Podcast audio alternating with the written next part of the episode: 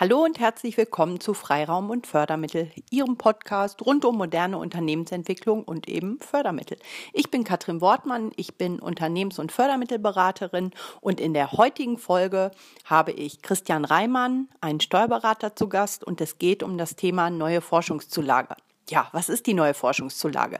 Die neue Forschungszulage gibt es seit dem 01.01.2020 und sie ist aus meiner Sicht so etwas wie ein indirektes Förderprogramm. Es ist quasi ein neues Steuergesetz, nicht nur quasi, es ist ein neues Steuergesetz.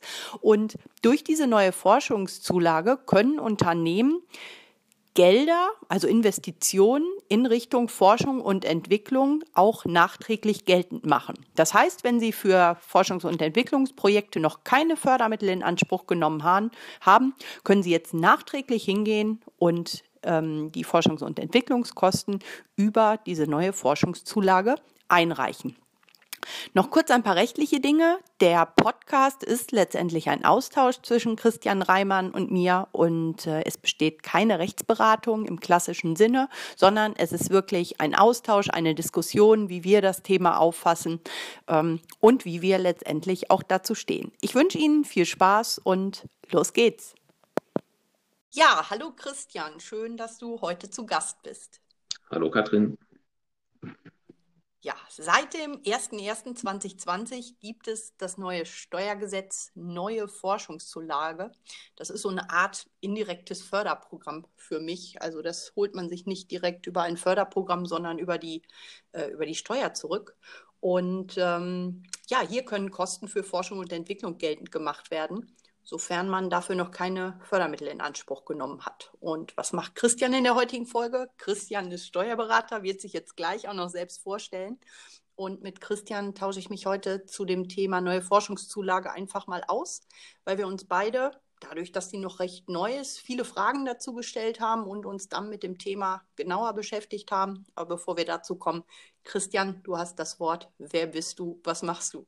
Ja, vielen Dank, Katrin. Ähm, wie du schon sagtest, ich bin Steuerberater. Ähm, ich bin Partner bei DHS Steuerberater, Wirtschaftsprüfer, Rechtsanwälte.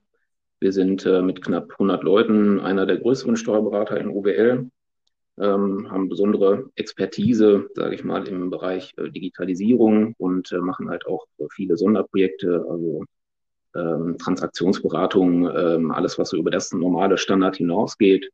Äh, unter anderem jetzt seit neuerem ja auch das Thema, was du aufgeworfen hattest, äh, die Forschungszulage, über die wir uns ja gleich ein bisschen unterhalten wollen. Genau, den Kontakt zu Christian Reimann werde ich auch noch in den Show Notes verlinken, ähm, so dass, wenn Sie mit Christian in Kontakt treten möchten, Sie da alles Notwendige haben, um da nicht lange rumsuchen zu müssen. Genau. Ja, was muss letztendlich so ein Vorhaben, wenn man sagt, ja Mensch, ich als Unternehmen, wir haben doch auch irgendwie viel geforscht und entwickelt und Fördermittel haben wir dafür gar nicht in Anspruch genommen. Was muss denn jetzt so ein, Feuer, äh, so ein Vorhaben letztendlich können? Wie muss es ausgelegt sein, damit man das jetzt über die neue Forschungszulage steuerlich geltend machen kann? Ja, die Frage haben wir uns auch gestellt und uns dann die Richtlinien da nochmal äh, angeschaut und Grundsätzlich ist es so, dass das Vorhaben entweder im Bereich Grundlagenforschung sein muss, also Grundlagenforschung ist sowas, wo man noch keine direktbaren, erkennbaren kommerziellen Anwendungsmöglichkeiten hat. Also in meiner Welt ist das sowas wie äh, Albert Einstein oder auch der Herr Hawkins im Bereich Astrophysik und halt Re Re äh, Relativitätstheorie. Also solche Dinge, Dinge, wo halt wirklich nach Grundlagen geforscht wird. Das wäre so etwas. Dann gibt es das zweite Themenfeld, was eingereicht werden kann, industrielle Forschung. Das ist dann mehr so dieses Thema planmäßiges Forschen mit dem Ziel, neue Verfahren, Dienstleistungen oder Produkte zu entwickeln. Dann kann man Auftragsforschung geltend machen, also das, was man als Unternehmen an Dritte abgegeben hat. Und man kann experimentelle Entwicklung geltend machen. Das ist zum Beispiel ähm, so etwas, wenn man vorhandene Kenntnisse in einen neuen Zusammenhang setzt oder irgendetwas kombiniert, um Produkte äh, grundlegend zu entwickeln. Beispielsweise das Thema Batterien in ähm, E-Mobilität. Das könnte so ein Fall der experimentellen Entwicklung sein. Genau. Und ganz wichtig ist, wenn Sie als Unternehmen sagen, Mensch, wir haben geforscht und entwickelt in 2020 oder auch jetzt und wir haben dafür keine Fördermittel in Anspruch genommen. Ähm, das ist halt ein ganz wichtiges Thema, dass Sie nur die Projekte einreichen können, für die Sie halt noch keine Förderung bekommen haben. Ähm, ja, Genau, und das wären so erstmal die grundsätzlichen Sachen. Und wenn Sie sagen, ja Mann, da sind wir eigentlich unterwegs, das könnte bei uns was sein, dann ist Ihr Projekt gegebenenfalls relevant für diese neue Forschungszulage. Christian, wie grenzt sich das ganze Thema denn ab? Ähm, genau, also man fragt sich ja, naja, wo fängt es dann an und wo hört es dann wieder auf? Äh, es mhm. gibt auch eine ganz ja, passende Parallele, denke ich mal, ähm, in der handelsrechtlichen Rechnungslegung. Da unterscheidet man nämlich auch zwischen äh, Forschung und Entwicklung. Da geht es dann um äh, Aktivierung von Aufwendungen oder halt auch nicht. Ähm, und das Thema Forschung äh, deckt sich hier eigentlich dann äh, mit dem äh, Themenbereich aus dem Handelsrecht, ähm, wo man umgangssprachlich sagt, naja, es ist so ein bisschen das Stochern im Nebel. Also äh, ich suche ohne genaue Zielrichtung nach neuen Verfahren oder nach neuen Produkten. Ähm, und die Forschung hört quasi dann auf, wenn ich quasi ein Produkt gefunden habe oder mich auf ein Verfahren festgelegt habe und sage so, das ist es und äh, das entwickle ich jetzt weiter und bringe es irgendwie zu einer Marktreife äh, oder fange an, es irgendwie äh, vermarktungsreif zu machen. Äh, an der Stelle hört das Verfahren quasi dann auf. Also dann verlasse ich im Handelsrecht dann das Thema Forschung und äh, gehe dann in den Bereich Entwicklung rein. Und so ist es hier quasi auch. Äh, in, solange ich mich äh, über Forschung äh, unterhalte, äh, bin ich in der Förderung und äh, sofern dann die Forschung abgeschlossen ist, äh, verlasse ich das ganze Thema und äh, komme dann wieder in den nicht förderfähigen Bereich rein. Mhm, genau. Ähm, ja, wenn man sich jetzt überlegt, Mensch, wir haben da als Unternehmen einen Anwendungsfall und das könnte was sein. Ich versuche, ähm, ich versuche dieses, dieses Thema einzureichen, geltend zu machen. Ähm, gibt es so ein paar, so ein paar Vorteile tatsächlich, die dieses steuerliche Programm auch hat im Vergleich zu äh, Fördermittelprogrammen. Unter anderem ist es so, dass im Bereich der neuen Forschungszulage parallel mehrere Vorhaben gleichzeitig eingereicht werden können. Also, wenn Sie als Unternehmen vielleicht auch zwei, drei Projekte parallel haben, können die zur gleichen Zeit eingereicht werden. Und es ist nicht so, dass erst eine Sache abgeschlossen sein muss, bevor Sie dann das nächste Vorhaben einreichen können. Der zweite Vorteil an der neuen Forschungszulage, wie ich finde, ist dieses, äh, die Geschichte, dass das ganze Thema themenoffen ist, branchenoffen und es ist für Unternehmen aller Größenordnung. Also viele Förderprogramme sind ja wirklich für Unternehmen in bestimmten Größenordnungen. Ganz viel ist für KMUs, also bis 249 Beschäftigte oder auch für größere Unternehmen. Aber hierbei ist es wirklich komplett egal, wie viele Mitarbeiter sie haben. Ähm, sie sind grundsätzlich berechtigt, ihre, ihre Projekte hier einreichen zu können.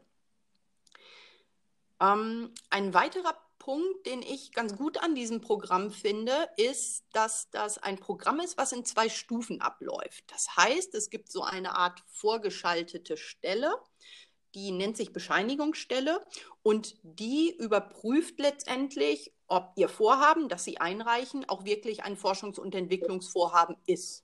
Und wenn diese Stelle dieses Vorhaben als FE-Vorhaben deklariert und sagt, ja Mensch, liebes Unternehmen, das ist ein FE-Vorhaben, dann ist das steuerlich geltend für alle Finanzämter. Das heißt, die müssen dann anerkennen, dass ihr Unternehmen äh, bzw. dass ihr Projekt ein FE-Projekt ist und an der Stelle äh, Finanzamt wird dann später die, äh, die Summe letztendlich noch gecheckt. Dazu sagt Christian gleich noch mehr. Da ist er wesentlich fitter als ich. Genau, das ist der nächste Punkt. Und ähm, was auch noch recht wichtig ist, diese Frage hatten wir auch schon für Kunden, ähm, ob denn die Forschungsergebnisse, die man oder, oder das Projekt, was man einreichen möchte, ob die Forschungsergebnisse offengelegt werden müssen. Die Antwort an der Stelle ist nee, muss nicht. Die Ergebnisse bleiben im Unternehmen. Ähm, ja, Christian, magst du vielleicht jetzt noch ein bisschen was zu dem, zu diesem zweistufigen Prozess erzählen, was genau das heißt und wie das dann auch beim Finanzamt und dazwischen bei euch bei der Steuerberatung funktioniert, wenn man diese Bescheinigung bekommen hat im Sinne von, ja, liebes Unternehmen, das ist ein Forschungs- und Entwicklungsvorhaben, was du eingereicht hast? Ja, klar, gerne. Also äh, wie du gerade schon sagtest, ist ein zweistufiger Prozess. Also äh, Nummer eins ist immer der Antrag bei der Bescheinigungsstelle. Ähm, die muss dann darüber entscheiden, äh, quasi über das Ob. Ähm, also worum geht es überhaupt? Ist das förderfähig? Das wird dann äh, mit einer Bescheinigung versehen und äh, mit dieser Bescheinigung kann man dann einen Antrag beim Finanzamt stellen. Den muss man dann äh, neben dieser Bescheinigung noch mit äh, Infos ergänzen, äh, welche tatsächlich förderfähigen Aufwendungen man denn gehabt hat. Also das eine äh, passiert quasi davor, vor dem Vorhaben und ähm, das andere, die, der Antrag beim Finanzamt, dann zumindest nach Ablauf des Jahres, in dem ich ähm, geforscht habe oder in dem ich mein Vorhaben abgewickelt habe kann sich aber auch über mehrere Jahre ziehen und äh, dann bin ich in so einer jahresbezogenen Betrachtung drin. Ähm, jedenfalls, wenn dieser äh, Antrag beim Finanzamt dann positiv beschieden wird, äh, setzt das Finanzamt dann quasi die Höhe der Zulage fest. Und ähm, damit wäre der Prozess dann erstmal so grob gesagt abgeschlossen. Also zwei Stufen. Erst äh, die Bescheinigungsstelle, dann der Antrag beim Finanzamt, ähm, der dann die Höhe letzten Endes dann festsetzt. Ähm, das klingt jetzt erstmal relativ einfach. Äh, du sagtest ja schon, naja, was passiert denn dazwischen ähm, oder, oder wie äh, gehe ich dann überhaupt vor? Ähm, ich kann natürlich zwischendurch, wenn ich dann schon mal so einen positiven äh, Bescheid der Zulagenstelle bekommen habe, schon mal aktiv werden, weil ich ja weiß, ich muss später meine ganzen Aufwendungen einmal dem Finanzamt darlegen. Und man muss sich das halt so vorstellen, dass da jemand im Finanzamt an seinem grünen Tisch sitzt und sich fragt, was macht der denn da überhaupt? Glücklicherweise hat vorher in der Zulagenstelle schon mal jemand gesagt, ja, das, was der da macht, das ist förderfähig. Äh, und wenn es dann im Finanzamt äh, um Zahlen geht, dann sind die auch wieder ein bisschen mehr zu Hause. Aber man äh, muss natürlich dann auch ähm, entsprechend so, wie es äh, sich das äh, Bundesministerium da vorstellt, einen entsprechenden Antrag einreichen. Also sprich, ähm, die Bescheinigung reiche ich ein und äh, die förderfähigen Aufwendungen habe ich bestenfalls dann schon unterjährig ermittelt und aufgezeichnet. Es gibt da schon Vordrucke für, ähm, für Stundenzettel oder ich habe eine eigene Kostenrechnung, äh, mit der ich dann noch sagen kann, naja, so und so sehen meine Aufwendungen aus. Und wenn ich es dann dem Finanzamt entsprechend äh, darlegen konnte, wird dann halt die äh, Fördersumme vom Finanzamt für dieses Jahr entsprechend dann äh, festgesetzt. Also im bestenfalls unterjährig auch schon mal dokumentieren, äh, damit hinterher der Antrag an sich dann auch einfacher fällt. Hm, hol mich da noch mal gerade ab. Ein, ein Punkt ist mir jetzt gerade noch nicht so klar. Also ähm, ich habe jetzt als Unternehmen die, den Antrag bei der, äh, bei der Bescheinigungsstelle gestellt, habe da mein FE-Vorhaben beschrieben und die sagen, ja, ist ein FE-Vorhaben. Stempel drauf, passt so. Verstehe ich das richtig, dass ich mich danach als, ähm, als Unternehmen letztendlich an den Steuerberater wende und der hat zweimal Kontakt mit dem Finanzamt. Einmal, um sich die, äh, das, äh, die, dieses F&E-Projekt, was bereits bescheinigt ist, beim Finanzamt auch nochmal den Gegencheck als okay zu holen und dann hinterher nochmal bei der Steuereinreichung oder wie muss ich das verstehen? Ähm, genau, also einmal dieser, dieser weitere Antrag oder die, ähm, äh, die, die äh, Bescheinigung des Finanzamts an sich oder die Festsetzung dieser Forschungszulage ist quasi erstmal der zweite Schritt der sich dann äh, mit der Forschungszulage an sich beschäftigt. Also äh, in dem Moment, wo dann das Finanzamt diese Zulage festgesetzt hat, ähm, habe ich quasi erstmal nur den, äh, ja, quasi den Bescheid in der Hand, der mich dann überhaupt dazu berechtigt, Gelder zu bekommen. Die Aufzahlung als solche mhm. äh, erfolgt dann in Form einer Anrechnung äh, auf den nächsten Steuerbescheid, den ich vom Finanzamt bekomme. Also in dem Sinne, wenn ich äh, den Antrag beim Finanzamt positiv beschieden bekomme, äh, habe ich immer noch kein Geld auf dem Konto, sondern äh, es dauert dann bis zur nächsten eingereichten Steuererklärung, bis ich das dann tatsächlich monetär auch äh, merke. Ja. Okay, und wie ist es jetzt, wenn ich als Unternehmen ähm, da ein, ein Projekt geltend machen möchte? Dieses Programm lässt es ja zu, dass ich die neue Forschungszulage vor, während und nach meinem Projekt beantragen kann. So, wenn ich jetzt irgendwie mittendrin bin oder wie auch immer, kenne ich ja noch nicht alle Kosten hundertprozentig, sondern ich muss ja vielleicht bei der, ähm, bei der Vergabestelle am Anfang, ähm, muss ich meine, meine Kosten und, und die ganzen Planwerte und so. Ich muss es ja erstmal schätzen. Also ich gehe mit Planwerten, mit Sollzahlen ins Rennen. Und äh, wenn ihr jetzt diesen FE-Bescheid habt, also im Sinne von, es ist ein FE-Bescheid ähm, und ihr kennt die Planzahlen, was macht ihr dann in diesem Erstkontakt zum Finanzamt? Ähm, gut, in diesem Antrag ist es im Prinzip eine, eine, jahresbezogene Betrachtung. Also man kann ja Förderzeiträume bis zu vier Jahre ähm, haben. Und es wäre beispielsweise dann so, dass jetzt das Jahr 2020 abgelaufen ist. Äh, währenddessen hat so ein förderfähiges Projekt stattgefunden. Und äh, nach Ablauf des Jahres kenne ich ja definitiv meine Zahlen und äh, muss diese dann mhm. für das Jahr 2020 dem Finanzamt darlegen und würde dann für das Jahr 2020 eine äh, Festsetzung einer Forschungszulage ähm, bekommen. Du hast ja schon äh, passend gefragt, naja, wann muss ich das denn denn überhaupt machen? Ähm, bestenfalls macht man das natürlich äh, noch, bevor man irgendwie eine Steuererklärung einreicht. Äh, tut man das nicht, vergibt man sich nichts. Also es erfolgt immer eine Anrechnung mit der nächsten Steuerveranlagung, die passiert. Aber da man mit seinen Aufwendungen ja so oder so immer in Vorleistung gehen äh, muss, macht es natürlich Sinn, so ein bisschen zu schauen, dass man jetzt nicht wieder noch ein Jahr lang äh, auf seine Zulagenfestsetzung warten muss, äh, sondern man würde halt erst äh, diese, äh, diesen Antrag beim Finanzamt stellen und sich die Zulage bescheinigen lassen und würde danach dann äh, die nächste Steuererklärung möglichst zeitnah einreichen, so dass man dann im Zuge dessen auch eine Anrechnung äh, dieser Zulage bekommt. Okay, also Beispiel, ich habe meine Steuererklärung im März, somit wird es total Sinn machen, diesen ganzen neue Forschungszulage, die Abwicklung irgendwie im Januar komplett zu machen, sodass die Summe, die dabei rauskommt, dass die im März von meiner Steuererklärung schon abgezogen wird, sofern ich denn Ganz genau, bekomme. das wäre dann eine, so eine zeitnahe Verrechnung. Ähm, man kann sich dabei nichts mhm. vergeben, also es würde auch eine, eine Verrechnung mit irgendeinem beliebigen Vorjahr passieren können. Ähm, aber da kann es dann natürlich deutlich einen zeitlichen Verzug geben, äh, sodass man das natürlich besser, bestenfalls dann auch ein bisschen kontrolliert, wann man diese Anrechnung dann bekommt. Okay, also Beispiel, ich habe im März weiterhin meine Steuererklärung und mit der neuen Forschungszulage habe ich irgendwie ein bisschen gepennt. Da bin ich erst im Juli oder August soweit. Dann kriege ich da zwar meinen Betrag und alles äh, vielleicht mitgeteilt, was es so grob sein wird, aber das kann ich dann erst mit der nächsten Steuererklärung. Genau, im schlechtesten Fall wäre das dann vielleicht die Steuererklärung für 2021, die ich dann erst irgendwann nächstes Jahr abgebe. Hm. Genau, aber es ist nicht weg, es ist dann quasi genau, nur richtig. später. Okay, verstanden. Ähm, ich habe mal geschaut, was man in so einem, in so einem Antrag für diese neue Forschungszulage, was man da bei der, bei der Vergabestelle, ne, nenne ich es jetzt mal, was in dem Antrag so alles abgefragt wird. Hm, und das sind einmal so diese ganzen ZDF-Geschichten, also Zahlen, Daten, Fakten zum Unternehmen, Größe, Umsatz, eigenständig und so weiter. Und dann auch viele äh, Informationen zu dem eigenen Vorhaben. Also da wird be beispielsweise gefragt, ähm, in was für einem Forschungszweig sind Sie unterwegs. Da muss man dann irgendwie angeben, Naturwissenschaften, Agrarwissenschaften, Mathematik, Physik, so diese ganzen Geschichten. Dann geht es darum, da wird abgefragt, ist es eine eigenbetriebliche Forschung oder ist es eine Auftragsforschung oder ist es eine Kooperationsforschung?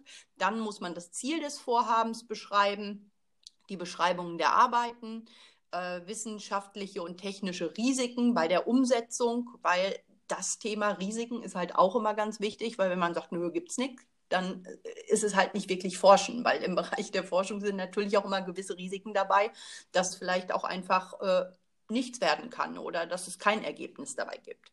Dann weiter fand ich noch einen, ähm, einen, ganz interessanten Punkt. Besteht ein konkreter Bezug zu bestehenden Produkten, Produktionsverfahren, Dienstleistungen und so weiter? Dann wären wir zum Beispiel nicht mehr in der Grundlagenforschung, was ich ganz am Anfang ähm, erklärt habe, sondern vielleicht eher in dem Bereich der äh, experimentellen Entwicklung. Also dass da der, die Vergabestelle, dass sie da nochmal schauen kann, ah, okay, was machen die jetzt mit diesem FE. Ähm, Projekt, wo genau sind die da, sind die da unterwegs. Dann noch die Gesamtkosten des Vorhabens und davon abgeleitet die Forschungs- und Entwicklungspersonalkosten.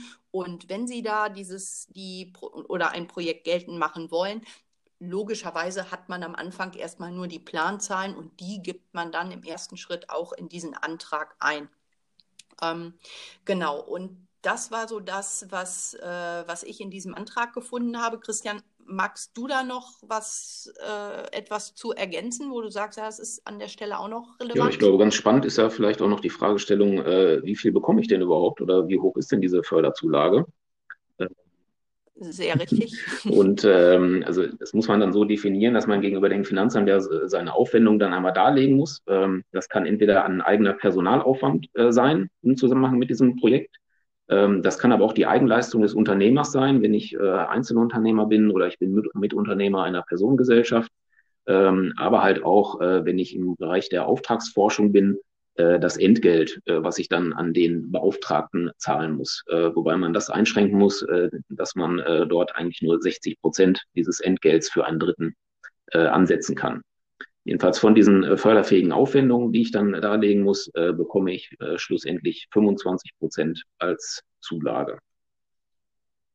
Okay, also bei mir im eigenen Unternehmen auf 100 Prozent der Kosten, 25 Prozent und bei externen, also bei Aufträgen an Dritte, auf 60 Prozent, 25 Prozent. Ganz genau, richtig? richtig. Man unterstellt ja, dass bei so einer Auftragsforschung immer 60 Prozent dann auf Personalaufwendungen entfallen. Ob das so richtig ist, sei mal dahingestellt, aber ähm, so äußert sich das Zulagengesetz an der Stelle. Ah, okay, gut. Ähm, wie sieht es aus mit der, mit der Zulage? Wenn ich die, äh, wenn ich die bekomme und ich kriege da meinen Bescheid und da steht drin, hey, Unternehmen XY, Sie bekommen äh, 10.000 Euro dafür angerechnet, das ist die Zulage. Muss ich das dann irgendwie nochmal doppelt gemoppelt versteuern oder wie läuft das an der ja, Stelle? Ja, glücklicherweise nicht. Also äh, die Zulage ist tatsächlich keine steuerpflichtige Einnahme. Ähm, rein technisch wird sie ja auch nur auf eine Steuerschuld angerechnet. Also sie mindert quasi meine Steuerschuld muss mhm. dementsprechend nicht nochmal extra äh, versteuert werden, ist auch explizit äh, ausgenommen worden mittlerweile. Ähm, es gibt mittlerweile auch FAQs, die dazu veröffentlicht worden sind. Und äh, da wurde auch nochmal klargestellt, dass es nicht nochmal extra zu versteuern ist. Ah, okay. Auf die, auf die FAQs können wir auch nochmal in den Show Notes ähm, verweisen. Dadurch, dass die, dass die neue Forschungszulage ja noch relativ neu ist, ähm, verändern sich ja einige Dinge auch noch und äh, somit hat man da immer den aktuellen Link und kann dann da bei der Vergabestelle auch noch mal schauen, was sich gegebenenfalls noch so ein bisschen ändert. Ähm, vor, ein, vor ein paar Wochen, weiß ich gar nicht, irgendwann im Dezember war das, da hatte ich auch an so einer, an so einer Schulung teilgenommen und ähm, am Anfang war es so, dass es ein, ja, so eine Art Beispielblatt gab, wie denn die Stunden für die neue Forschungszulage, wie das dokumentiert werden muss. Und diese Stundenaufnahme, die war mega umfangreich und äh, extrem transparent. Und ähm, ja, das fanden viele Betriebsräte wohl nicht so gut, sodass dieser, dieser Musterbogen auch nochmal äh, etwas verändert wurde. Also das ist im Moment halt so ein bisschen wie, ja, wie ich das empfinde, auch noch so der Tenor, dass sich so Kleinigkeiten vielleicht auch noch so ein bisschen ändern, ähm, bis man da wirklich den optimalen Weg dann auch gefunden hat. Ähm, wie siehst du das? Was, was machst du da für Erfahrungen? Ja, das ist leider mittlerweile so, ähm, ja, regulär in vielen anderen Dingen auch der Fall, dass äh, da von Seiten des Gesetzgebers oder der Behörden immer wieder nachgeschärft wird äh, oder man plötzlich äh, neue, von heute auf morgen neue Anforderungen ähm, hat. Und äh, bei diesem Stundenzettel, das ist aber auch so der, der Klassiker dafür. Also der sah ja optisch gesehen, sage ich mal, so aus, wie man sich so einen Stundenzettel in Richtung Betriebsabrechnungsbogen mal vorstellt. Ähm, dass man sagt, wer ist denn das, äh, was verdient der und wie viele Stunden war der mit Projekt, mit Projekt XY ähm, dann beschäftigt. Wie man das am Ende dann beim Finanzamt nachweisen muss, äh, muss man immer relativ zeitaktuell dann, äh, dann schauen. Das wird auch davon abhängig dann sein, wie äh, dann jemand beim Finanzamt geschult worden ist oder wie dann dort die internen Richtlinien sind, wie was zu prüfen sind oder ist. Äh, da wird man wahrscheinlich dann irgendwo in so eine Plausibilitätsprüfung reinlaufen. Und äh, letzten Endes kommt es natürlich auch auf das eigene Unternehmen an, äh, ob ich so einen Stundenzettel brauche oder ob ich selber schon irgendwo über eine Kostenrechnung äh, vielleicht die Informationen irgendwo anders herholen kann oder ich andere Aufzeichnungen führe. Das ist dann relativ individuell ähm, und kommt immer, naja, mehr oder weniger tages- oder monatsaktuell auch darauf an, äh, wie sich dann die Ministerien gerade äh, das vorstellen, wie man diesen Antrag dann zu begründen hat. Hm. Wenn ich jetzt in meinem Unternehmen forsche und entwickle, dann habe ich ja eh Kosten in irgendeiner Form. Und in meiner Welt ist das so, die kann ich dann ja auch steuerlich geltend machen. So, und jetzt komme ich daher als Unternehmen und sage, ja, jetzt habe ich das nicht nur steuerlich geltend gemacht, meine Kosten, sondern ich möchte auch noch die neue Forschungszulage zusätzlich haben. Ist das an der Stelle wirklich ganz vereinfacht echt, dass ich die Kosten doppelt ansetzen kann? Kann ich mir das ganz vereinfacht so vorstellen? Ja, das ist tatsächlich so. Also ähm, inhaltlich sind es dann natürlich erstmal zwei verschiedene Dinge, ähm, weil das eine sind tatsächliche echte Kosten, die ich mit meinem Arbeitnehmer zum Beispiel habe. Äh, und die Zulage an sich ist halt äh, technisch gesehen etwas anders ausgestaltet, als das ähm, andere Programme sind, die halt dann irgendwo äh, mit in die Gewinn- und Verlustrechnungen einfahren in, als, als Ertrag oder als Einnahme.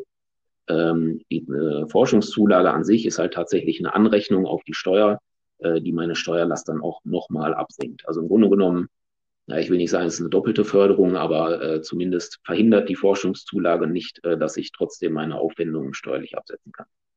Mhm. Und wie viele Kosten kann ich dort pro Jahr geltend machen? Unendlich oder ist das gedeckelt? Ähm, das ist, soweit ich momentan weiß, da bist du aber wahrscheinlich besser im Thema, äh, zumindest zu Corona-Zeiten auf. Christian? Ja, ich bin noch da. Ach, bist noch da, okay. ähm, Hintergrund meiner Frage ist, ich habe hier irgendwie im Kopf und auch auf meinem schlauen Zettel diese maximal 4 Millionen Euro. Ja, genau. Das ist diese Begrenzung pro Wirtschaftsjahr. Ähm, wenn ich mit verbundenen Unternehmen unterwegs bin, gilt das auch für die ganze Gruppe. Äh, mhm. Und das ist dann tatsächlich der, der jahresbezogene Höchstbetrag. Also wenn ich über mehrere Jahre unterwegs bin, dann gelten diese 4 Millionen dann pro Jahr. Okay, also bin ich irgendwie mit meinem Forschungsprojekt drei Jahre unterwegs, könnte ich dreimal vier Millionen pro Jahr äh, überhaupt erstmal in den Topf werfen, der dann bewertet wird. Ja, genau. Alles klar. Okay. Ähm, dieses Thema, wenn ich als, als Gesellschafter, Geschäftsführer selber mitforsche, mm, das ist ja nicht so ganz einfach. Ne? Irgendwie muss man das dann ja auch abgrenzen können. Also wenn ich mir vorstelle, ich flitze da eh so durchs Unternehmen, ich, ich äh, muss mich um alles kümmer kümmern. Ähm, wie siehst du das? Also wie kann man diese Themen jetzt wirklich, wirklich abgrenzen? Müsste ich dann auch mit, mit, mit einer Stunden-App da durch die, durch die Gegend laufen und dann wirklich ähm, draufklicken im Sinne von so, jetzt forsche und entwickle ich drei Stunden? Oder wie, ähm, wie würdest du das, wie würdest du das sehen, so wirklich für die Praxis? Mm, also äh, da bildet sich oder kann man sicherlich, ähm, na, ich will nicht sagen ein bisschen gestalten, aber das äh, hat sicherlich dann an der Stelle ein bisschen Spielraum, äh, was und wie man dem Finanzamt gegenüber dann, dann auftritt. Also äh, letzten Endes hat das Finanzamt als solches ja auch nur eine Möglichkeit, das Ganze auf äh, Plausibilität zu überprüfen. Mhm. Ähm, das Bundesministerium hat auch in diesen FAQs schon darauf hingewiesen, was für Aufwendungen halt äh, dezidiert da ähm, nur förderfähig sind. Und da wurden zum Beispiel dann so Geschäftsführungen oder andere äh, Aufwendungen drumherum, äh, wie zum Beispiel Logistik, Marketing etc. pp. Äh, explizit ähm, ausgeschlossen, so dass man insbesondere beim äh, Geschäftsführer oder halt beim Unternehmer selber auch ähm, da sicherlich schauen muss, ob und wie man das plausibel darlegen kann, dass der natürlich mit dem Vorhaben an sich auch was zu tun hat und da auch Stunden reingesteckt hat. Ähm, man läuft da sowieso in gewisse Höchstbeträge rein. Also die Eigenleistung des Unternehmers wird sowieso immerhin nur mit 40 Euro pro Stunde bewertet. Äh, und man darf auch nur maximal 40 Stunden pro Woche für den äh, Unternehmer selber ansetzen. Ähm, aber letzten Endes ist es natürlich eine, eine Fragestellung der Argumentation, äh, dass man sagt, naja, der, der Unternehmer, der ist jetzt nicht nur geschäftsführend unterwegs, äh, sondern der ist natürlich auch irgendwo äh, tatsächlich mit dem Projekt beschäftigt oder bringt da auch äh, dann seine Expertise in irgendwelche Vorhaben ein. Mhm. Diese, diese Summe, die man hinterher für die Gesellschafter- und Geschäftsführerleistung bekommen würde, die unterliegt der De Minimis-Regelung, also diese 200.000 Euro Grenze innerhalb von drei Jahren. Die Personalkosten im eigenen Unternehmen und die Kosten für Forschung und Entwicklung, die an Dritte vergeben wird, die wiederum unterliegt nicht der De Minimis-Regel. Ähm, so habe ich mir das laut der Regularien oder Inhalt ähm, des Programms durchgelesen. Genau. Ähm, ich fand es in dem in so einem Vortrag neulich äh, von der von der Vergabestelle ähm, fand ich das ganz spannend. Die haben ein ziemlich gutes Beispiel gebracht, was ich recht greifbar fand. Also das war so dieses Thema, wenn ich zum Beispiel eine Reinigungskraft im Unternehmen habe und ich forsche und entwickle jetzt irgendwie an einem, an einem Projekt, wo ich ähm, ja, besonders hohe Hygienemaßnahmen brauche, irgendwie so reinraummäßig oder ähnliches, dann wurde dort gesagt, naja, nur weil die Reinigungskraft jetzt diesen Raum vielleicht nicht standardmäßig zwei Stunden ähm, reinigt, so wie vorher, sondern jetzt drei Stunden benötigt, weil sie spezielle Ecken, Ecken explizit sauber halten muss oder mit einem speziellen Reiniger oder oder. Das wären Kosten, die man halt nicht ansetzen kann, so wie ich es verstanden habe, aus dem Grund, weil das nicht klar abgrenzbar ist. Siehst du das ähnlich oder hast du das anders verstanden? Hm, nö, das habe ich genauso verstanden. Ne? Also man muss letzten Endes sich halt auch äh, vor Augen halten, dass äh, die Beurteilung dessen, was für Kosten da ansetzbar sind, ähm, dann dem Finanzamt so weit überlassen wird, dass halt jemand da vor seinem Papierantrag sitzt und äh, versucht, das irgendwie äh, zu greifen oder, oder für sich selber zu verplausibilisieren. Mhm. Äh, das ist bei solchen Aufwendungen dann natürlich irgendwann, irgendwann schwierig. Ne? Also wie ich eben schon sagte, beim, beim Geschäftsführer oder beim Unternehmer kann man da wahrscheinlich noch argumentieren und sagen, naja, hier, der hat eine gewisse Vorbildung oder der hat vielleicht auch irgendwas studiert, äh, der kann da ein bisschen Expertise einbringen. Ähm, alles andere drumherum äh, wird fürs Finanzamt dann halt relativ schnell äh, nebulös, äh, zumindest in der Gestalt, dass man ähm, dem Finanzamt an sich oder dem, dem äh, Finanzbeamten, der das zu beurteilen hat, dann äh, natürlich auch nicht mehr zutrauen kann, dass der das dann noch äh, richtig abgrenzen oder, oder irgendwie plausibel beurteilen kann. Insofern äh, ist das sicherlich da die Maßgabe des Gesetzgebers, das irgendwie noch händelbar zu machen. Ja, ja, da muss ich sagen, dass da wirklich eine Stelle vorgeschaltet wurde, die einfach erstmal nur prüfen, hey, ist das FE? Ja, nein.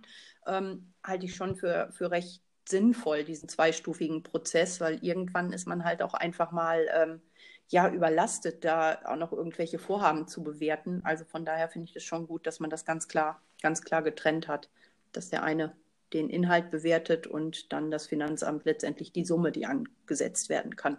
Genau. Ähm, hast du noch etwas, was du an dieser Stelle noch einwerfen möchtest?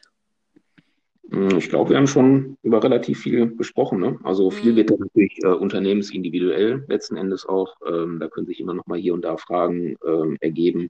Ja, klar. Nicht so auf die äußeren Umstände dann immer äh, zu äh, zu beziehen sind. Aber ich denke mal, ähm, die, die Big Points haben wir wahrscheinlich einmal kurz angerissen.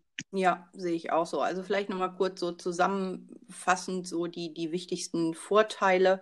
Ähm, FE-Projekte, für die Sie keine Förderung erhalten haben, können Sie nachträglich über dieses Programm der neuen Forschungszulage fördern lassen.